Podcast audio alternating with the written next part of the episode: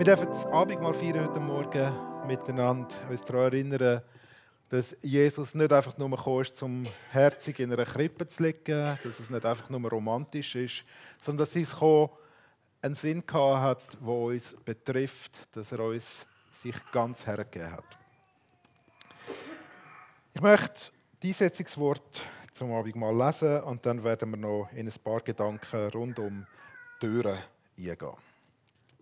Der Herr Jesus, in der Nacht, da er verraten ward, nahm er das Brot, dankte und, dankte und brach es und sprach, das ist mein Leib, der für euch gegeben wird zu meinem Gedächtnis. Desgleichen nahm er auch den Kelch nach dem Mahl und sprach, dieser Kelch ist der neue Bund in meinem Blut.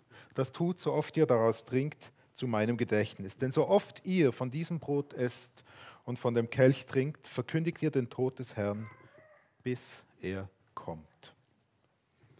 Überall ist der Advent versteckt in der Bibel, bis er kommt. Sogar beim Abendmahl. Ich möchte euch mit Ihnen in die Schriftlesung aus, ähm, aus der Offenbarung, Offenbarung 2, Verse 7 bis 13. Schreibe an den Engel der Gemeinde in Philadelphia. Der, der heilig ist, dessen Wort wahr ist und der den Schlüssel Davids hat. Wenn er aufschließt, kann niemand zuschließen und wenn er zuschließt, kann niemand aufschließen. Der lässt der Gemeinde sagen, ich weiß, wie du lebst und was du tust. Du hast nur wenig Kraft, aber du hast dich nach meinem Wort gerichtet und dich unerschrocken zu meinem Namen bekannt. Darum habe ich eine Tür vor dir geöffnet, die niemand zuschließen kann. Ich werde sogar dafür sorgen, dass Leute aus der Synagoge des Satans zu dir kommen und sich vor dir niederwerfen. Leute, die lügen, indem sie sich Juden nennen, obwohl sie gar keine wahren Juden sind. Sie sollen erkennen, wie sehr ich dich liebe. Weil du, weil du dich an meine Aufforderung gehalten hast, standhaft zu bleiben, werde auch ich zu dir halten und dich bewahren, wenn die große Versuchung über die Welt hineinbricht. Jene Zeit, in der die ganze Menschheit den Mächten der Verführung ausgesetzt sein wird. Ich komme bald. Halte fest, was du hast. Lass dich von niemand um deinen Siegeskranz bringen. Den, der siegreich aus dem Kampf hervorgeht, werde ich zu einem Pfeiler im Tempel meines Gottes machen, und er wird seinen Platz für immer behalten. Und auf seine Stirn werde ich den Namen meines Gottes schreiben und den Namen der Stadt meines Gottes, des neuen Jerusalems, das von ihm aus dem Himmel herabkommen wird, und meinen eigenen neuen Namen. Wer bereit ist zu hören, achte auf das, was der Geist den Gemeinden sagt. Das Lassigus Wort vor Gott, Offenbarung 3, 2, Vers 7 bis 13. Nein, 3. Okay. Also, ähm, das hat man sich nie notiert, dann ist es einmal so. Ja, wir haben den Adventskalender, wir haben letzte Woche schon angefangen und auch heute dürfen wieder vier Leute kommen und das Türchen auftun. Ähm, letzten Sonntag sind wir am Herr von der Herrlichkeit begegnet, der vor der Tür steht und sagt, macht eure Türen auf, dass ich einziehen kann. Und diese Woche begegnen wir dem König von der Herrlichkeit, wie er sagt, ich habe für euch eine Tür aufgemacht und niemand kann sie zumachen. Und wer von euch würde gerne das nächste Türchen auftun? Das wäre jetzt ein ähm, Siebni.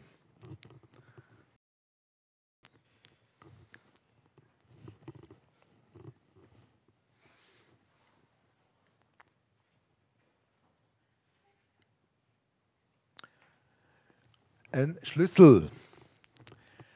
Und dem Engel der Gemeinde in Philadelphia schreibe, so spricht der Heilige, der Wahrhaftige, der den Schlüssel Davids hat, der öffnet und niemand wird schließen, der schließt und niemand öffnet. Der Heilige, der Wahrhaftige, der König von der Herrlichkeit, sagt, ich habe einen Schlüssel in der Hand, der Schlüssel von David. Das ist ein direktes Zitat aus dem Jesaja 22, Vers 22. Und dort wird eine Geschichte beschrieben, wo Gott um Jesaja beauftragt, dass er an, an den Hof vom König muss gehen und dort am Verwalter, ähm, sozusagen am obersten Beamten vom König sagen, dass er abgesetzt wird und dass ein neuer eingesetzt wird. Und dort heißt es eben, der Neue kommt der Schlüssel vom David über und wenn er auftut, dem, dem ist offen und wenn man zutut, dem ist verschlossen. Der Schlüssel vom David ist der Schlüssel zum Königshaus. Zum Königshaus, weil die Könige in Juda, wo der Verwalter eingesetzt worden ist, das sind Nachkommen von David. Und wenn, wenn du den Schlüssel hast zum Königshaus, dann bist du sozusagen der, der entscheidet, wer zum König kommt und wer nicht. Das sind ja nicht Entscheidungen, wo die Mächtigen selber alle fällen, sondern die haben ja häufig einen, wo ihr Türhüter ist und dafür schaut, wer darf zum König, wer darf nicht zum König, wer darf zum Präsident, wer darf nicht zum Präsident. Und du musst an dieser Person vorbei. Es gibt eigentlich keinen Weg außer an dieser Person, durch diese Person. Und jetzt sagt Jesus da, er ist der Heilige und Wahrhaftige. Er sagt jetzt, mir ist gegeben alle Macht. Ich habe alle Autorität im Himmel und auf Erde. Und wenn ich dir den Weg zu Gott auftue, dann kann der niemand zutun. Und wo ich zumache, dort kann auch niemand mehr auftun. Und so ist Jesus der, sagt er das über sich, wo er uns in den Evangelien und wo uns, wo uns nachher die Apostel in den Briefen immer und immer wieder sagen, der Weg zu Gott geht nur über Jesus. Ich bin der Weg, die Wahrheit und das Leben. Ich bin die Türe. Ich bin das Wasser, das lebendige Wasser. Ich bin das Brot vom Leben. Ich bin der Hirt. Es kommt niemand an Jesus vorbei zu Gott. Jeder muss durch Jesus durch, weil er Türe und der Schlüssel ist. Oder Tür ist und der Schlüssel dazu hat. Weil er der ist, der den Weg frei gemacht hat zu Gott. Das, was wir heute Morgen feiern miteinander dass er sein Leben gegeben hat für uns, dass wir mit Gott versöhnt können. Türli Nummer 8. Wer möchte?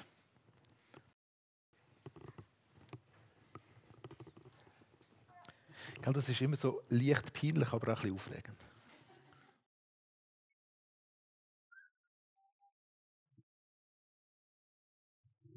Eine offene Tür. In dem konkreten Zusammenhang, wo ähm, Jesus jetzt reinredet, geht es nicht einfach nur darum, dass die allgemeine Tür zu Gott offen ist, sondern er sagt der Gemeinde in Philadelphia ganz konkret, ich kenne deine Werke, siehe, ich habe vor dir eine Tür aufgetan, die keiner wieder schließen kann. Du hast zwar nur wenig Kraft, aber du hast mein Wort bewahrt und meinen Namen nicht verleugnet. Es ist eine Zusage wo Jesus der Gemeinde in Philadelphia macht, dass er ihnen eine Tür aufgemacht hat. Eine spezielle Tür. Wenn im Neuen Testament von offenen Türen geredet wird, ist es eben entweder der Zugang zu Gott, der offen ist, oder es ist auch, ähm, dass eine Tür aufgemacht wurde für das Evangelium, dass es verkündet werden kann. Der Paulus bittet an verschiedenen Stellen, bittet der Gemeinde darum, dass sie Gott bittet, dass er immer Türen auftut, damit er das Evangelium zu den Menschen bringen kann. Und Jetzt hat er also ähm, eine Tür aufgemacht für die Gemeinde in Philadelphia. Wenn wir so durchs Leben gehen, dann begegnen wir auch häufig den verschiedensten Türen, wo wir uns entscheiden müssen, wenn wir da durch oder nicht. Und häufig stehen wir auch vor Türen, die für uns zu sind. Und wir setzen unsere Kraft dann häufig darauf, dass wir selber Türen aufbringen können. Und das muss jetzt gehen. Die Tür muss doch jetzt aufgehen. Ich habe doch jetzt diesen Job verdient. Und ich habe mich jetzt mit allem, was ich kann und bin, darauf beworben. Und ich habe auch geschaut, dass alle Konkurrenz äh, nicht daran herkommt. Das ist vielleicht eine berufliche Herausforderung. Vielleicht ist es eine Tür, wo es darum geht, sollen wir ein Haus kaufen oder nicht? Und manchmal haben wir so unsere Vorstellung vom Leben und das können immer so Türen sein, wo wir häufig mit unserer eigenen Kraft probieren aufzutun. Und so häufig rennen wir gegen Türen an, die nicht auftubar sind. Und manchmal investieren wir noch mehr Kraft und probieren dann Türen aufzubrechen. Und am Schluss sind wir müde und enttäuscht. Sind müde, vielleicht auch davon, dass man denkt, aber Gott muss doch für mich schauen und dass es mir gut geht. Und wir können die Türen nicht selber auftun. Manchmal kommen wir durch die Türen durch, aber sie geht hinter uns sofort ins Schloss. Wir können nicht mehr zurück und merken, oh, da wo ich jetzt bin, sollte ich eigentlich auch nicht sein. Wir investieren so viel Kraft, selber unser Leben zu bewältigen. Und jetzt sagt Jesus der Gemeinde, ich kenne deine Werke. Ich weiß, dass du wenig Kraft hast. Ganz ehrlich, wenn wir in unsere Gemeinde schauen, dann könnten wir das wahrscheinlich über die letzten paar Jahre auch sagen. Ich weiß, dass du wenig Kraft hast. Unsere Kräfte sind begrenzt. Die einen sind durch schöne Sachen verursacht wie kleine Kinder, andere sind durch weniger schöne Sachen verursacht wie ähm, Krankheit und Erschöpfung und, und diese Sachen. Ich weiß, ich kenne deine Werke. Ich weiß, dass du wenig Kraft hast. Und es ist eine Ermutigung, dass wir dem Vorbild von der Gemeinde in Philadelphia folgen sollen. Was haben sie nämlich gemacht? Du hast zwar nur wenig Kraft, aber du hast mein Wort bewahrt. Du hast festgehebt an meinem Wort. Festheben am Wort, das Wort bewahren, kann natürlich verschiedene Bedeutungen haben.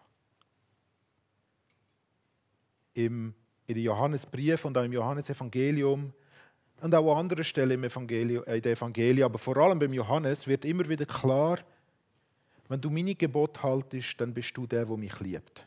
Das ist so ein Satz, den man in den Briefen und im Johannesevangelium an verschiedenen Orten findet. Es ist der Zusammenhang zwischen Gehorsam sein, dem, wo, wo Gott sagt, und der Erkenntnis, dass das Liebe ist. Dass das die Liebe zeigt, dort, wo wir das tun, was er sagt. Unser direktester Zugang zu Gottes Wort ist das, was wir ja auch als Gottes Wort bezeichnen, die Bibel.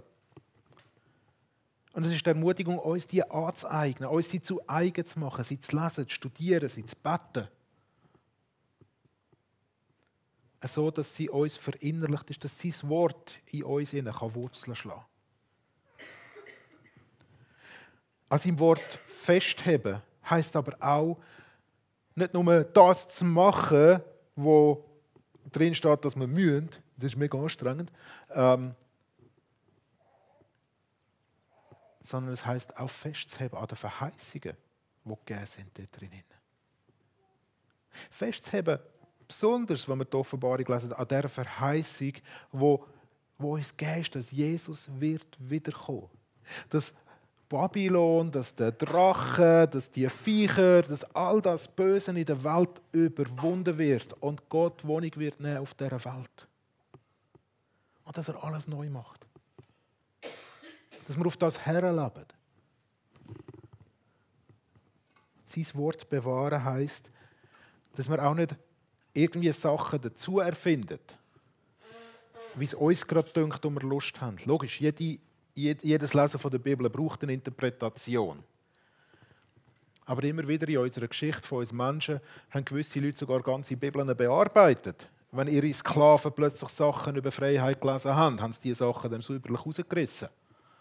Damit die Sklaven eine Bibel lesen, wo es drinnen heißt, der Sklave soll sie ihm Herr folgen. Sein Wort bewahren heißt, dass wir es zugänglich machen. Und damit heißt es auch, dass das passiert, dass wir den Namen von Jesus nicht verleugnen. Sondern dass, wir, dass der Name, dass wir, dass wir dort zu ihm stehen. Auch wenn es schwierig wird. Und das kommt gerade als, als nächstes. Türli Nummer 9. Freiwillige Person. Sehr gut. Du stehst schon.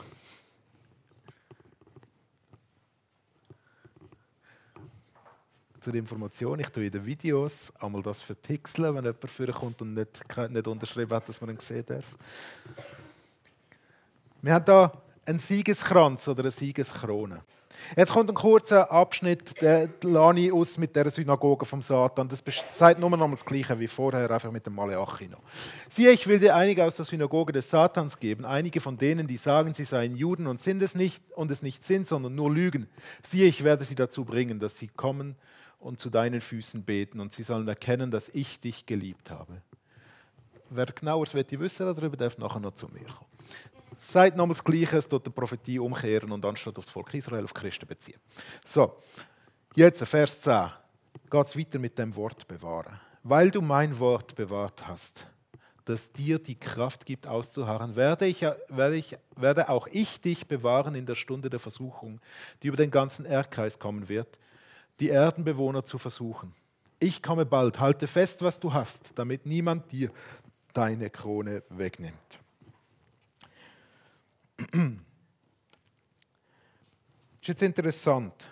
Zuerst hat es geheißen, du hast nur eine kleine Kraft. Und die kleine Kraft hast du gebraucht, um mein Wort zu bewahren, zum Festheben an dem Wort. Du hast deine Kraft nicht dafür eingesetzt, selber große Projekte aus dem Boden zu stampfen und weiß ich was zu machen und zu tun, sondern du hast die Kraft darauf investiert, das Wort zu bewahren. Und weil sie ihre Kraft dort investiert haben, kommt aus dem Wort selber jetzt eine Kraft können, in dem Moment, wo die Versuchung kommt, wo die Bedrängnis kommt, zu widerstehen. Es ist noch wichtig zu unterscheiden, da wird nicht von einer Verfolgung geredet, wo der ganze Erdkreis befallen wird. Manchmal stimmen wir das so ganz gleichsetzen, Bedrängnis und Verfolgung. Oder? Und es gibt Leute, die sagen, wir, wir, wir können froh sein, werden wir noch nicht verfolgt in der Schweiz. Ja, das stimmt, wir werden nicht verfolgt. Es kommt keine Polizei und räumt den Saal da, nimmt mich mit und sperrt mich ein. Ähm, Verfolgung in der Schweiz wird wahrscheinlich noch eine Weile brauchen, bis das passiert. Aber Bedrängnis, Versuchung, das kennen wir sehr wohl. Dass wir in gewissen Sachen vielleicht sogar eingeschränkt sind, wenn wir uns äußern zu Themen, das kennen wir sehr wohl. Das ist bereits Realität. Und es ist jetzt die Zusage von Jesus, und er sagt, wenn ihr festhebt an meinem Wort, dann werde ich euch Kraft geben, können zu widerstehen. Dort, wo die Versuchung kommt, im Persönlichen wie auch als Gemeinde. Und ich werde euch Kraft geben und euch schützen in dieser Versuchung. Und darum die Aufforderung nochmal. Heb fest, was du hast. Was hast? Das Wort von Gott hast. Heb an dem fest damit niemand dir deine Krone wegnimmt. Und die Krone ist nicht einfach nur ein goldiges Krönchen, sondern es ist ein Siegeskranz, äh, wie wir jetzt gerade gesehen werden. Das Türli Nummer 10. Wer macht das noch auf?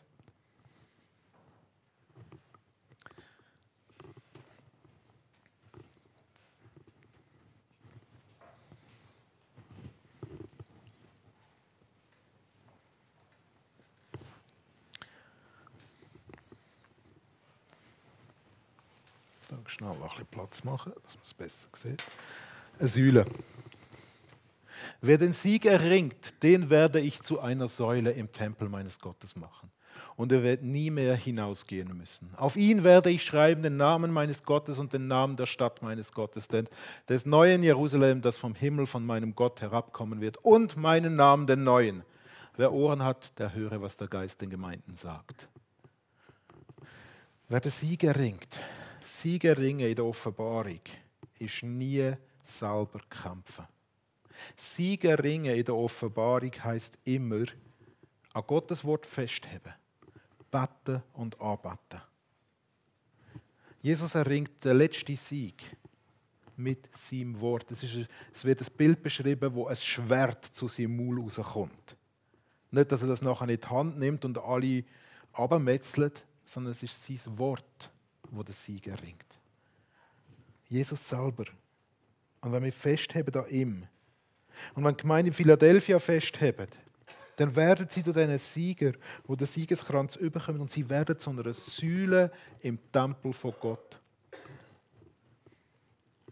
Sie, die einfachen Christen in Philadelphia. Gell? Wir müssen uns die Gemeinde vorstellen, etwa so groß wie wir. Nicht viel größer. Der Paulus und der Petrus sind bis dahin im Neuen Testament als Säulen von der Gemeinde bezeichnet worden. Und jetzt werden sie zu Säulen im Tempel von Gott. Weil Gott sein Tempel, seine neue Stadt, seine neue Welt mit ihnen baut. In dem, dass sie an seinem Wort festheben. In dem, dass wir beten und arbeiten. In dem wird man die Säule vom Tempel von Gott. In dem, dass man eben genau das macht, was man in einem Tempel macht. Advent heißt Ankunft. Wir erwarten die Ankunft vom König der Herrlichkeit. Und im Warten auf die Wiederkunft von dem König haben wir fest an dem, was wir haben, an seinem Wort. Wir wollen uns ermutigen, gegenseitig immer wieder Gottes Wort aufzuheben, es zu studieren, zu lesen, es zu beten, damit Christus in uns Gestalt gewinnen kann.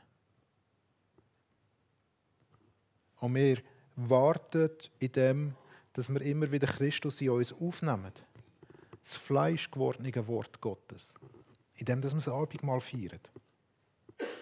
Und wir investieren unsere Kraft, auf Jesus zu schauen, in seinem Wort verwurzelt zu sein. Und nicht selber die Sachen immer zu machen, sondern auf ihn zu schauen, an ihm festzuheben, damit er uns zeigen kann, welche Tür dass er von uns auftut, wo niemand zutun kann. Und dass wir erkennen können, dass wir selber unsere Türen nicht aufmurksen müssen, sondern vertrauen, dass Jesus für uns immer wieder Türen.